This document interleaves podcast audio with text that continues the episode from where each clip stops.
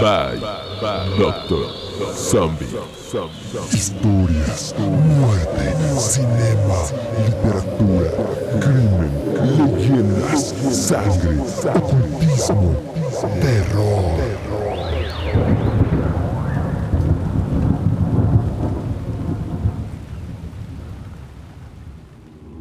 Bruno, Bruno, Amadio. Existe muy poca información sobre él. Sabemos que fue un pintor sin mucho éxito en sus primeros años de carrera artística. Y sobre él pesa una macabra leyenda. Se cuenta que su serie de pinturas tituladas Los Niños Llorones, compuesta por 27 retratos, son las puertas del infierno que atraen a la mala suerte y a las más terribles desgracias a todos aquellos que se atreven a colgar dichas pinturas en las paredes de su casa. Nació en Venecia en 1911. Tras sus estudios de artes plásticas y durante la Segunda Guerra Mundial, se dio cuenta del sufrimiento y de la gravedad de los niños malheridos, los cuales, por aquellos campos y ciudades devastadas, lloraban desconsoladamente. No hay nada más triste que ver y oír a un niño llorar. ¿No lo crees? Esto lo condujo a la pintura y a realizar estos retratos. La leyenda se mezcló con la historia del pintor, quien utilizó el seudónimo de Giovanni Bragolin para firmar sus cuadros. Algunos señalan que, para asegurar el éxito artístico, Amadio hizo un pacto con el diablo, logrando así reflejar en sus pinturas las lágrimas de la inocencia perdida durante la guerra.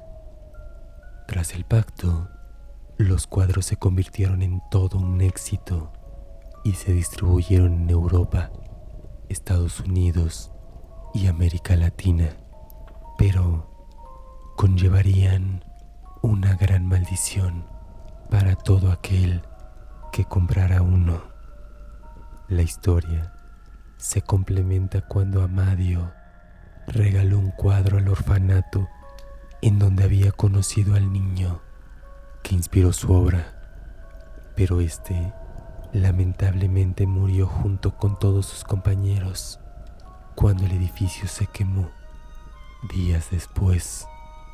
Para sorpresa de muchos, el cuadro no presentaba marca alguna del incendio. Otra explicación menciona que el niño llorón original fue un pequeño que Amadio conoció en Madrid justo en 1969, el cual lo cautivó por su mirada perdida y porque nunca hablaba con nadie. Un padre católico, tras descubrir el cuadro, le contó a Bruno la historia del niño llamado Don Bonillo, quien había huido del orfanato tras descubrir que sus padres habían muerto en la guerra. Además, le sugirió no inmiscuirse en sus constantes huidas, pues a donde el niño iba, un terrible incendio surgiría de la nada. El niño fue apodado Diablo y al contrario del consejo del padre, fue adoptado por Bruno Amadio.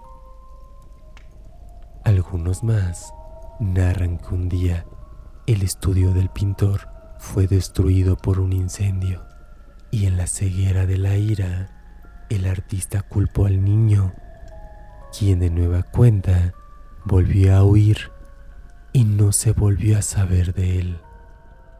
Desde entonces, los rumores sobre la maldición de los cuadros surgieron en toda Europa y aunque con poca claridad hasta que en 1976 un carro explotó al chocar contra un muro, dejando irreconocible al conductor. Se cuenta que lo único rescatable fue la licencia de un joven de 19 años llamado Don Bonillo. Tras las publicaciones iniciales en el diario The Sun, el 4 de septiembre de 1985, el caso tomó gran popularidad. Muchos periódicos empezaron a hablar del tema y llenaron sus páginas de historias de sobrevivientes, testimonios y confirmaciones de bomberos y pseudocientíficos. Incluso narran que aquellos cuadros que fueron acumulados y resguardados por el cuerpo de bomberos se incendiaron misteriosamente. El suceso fue cubierto por los medios como una prueba más de la maldición del niño llorón.